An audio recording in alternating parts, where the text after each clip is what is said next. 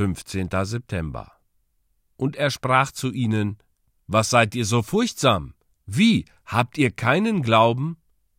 Markus Kapitel 4, Vers 40. Seht, wie diese Jünger aus dem Sturm herauskamen. Sie gingen gut in die Prüfung hinein, aber nach kurzer Zeit befanden sie sich in einem elenden Zustand.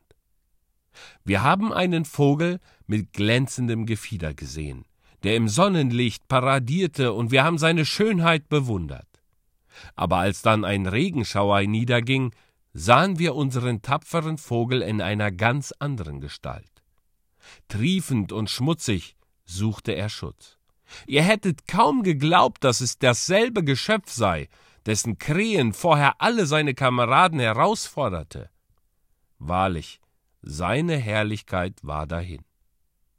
Wir gleichen diesem Vogel nach einer schweren Prüfung. Wir sehen dem Fleische nach prächtig aus, bis wir geprüft werden, und dann lassen wir die Flügel sinken und verbergen uns. Mitleid spricht aus der Frage des Herrn an seine Jünger. Ihre Furcht hatte sie ihm so unähnlich gemacht.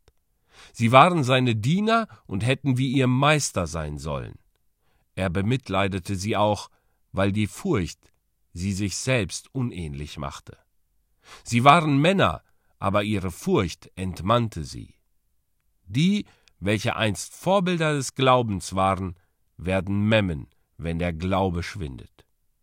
Der Herr bemitleidete die Jünger auch, weil ihre Furcht sie so unglücklich machte. Sie waren weiß wie Kreide, als sie merkten, dass sie sich das Boot mit Wasser füllte. Wir sollten nicht so furchtsam sein. Lasst uns nach einer mutigen Haltung streben. Lasst uns unsere Kümmernisse vor Gott bringen und nicht dem Unglauben Raum geben. Viele unserer Leiden bereiten wir uns selbst. Auf dem Amboss des Unglaubens werden sie mit dem Hammer der Vorahnung ausgeschlagen. Der Herr verzeihe uns.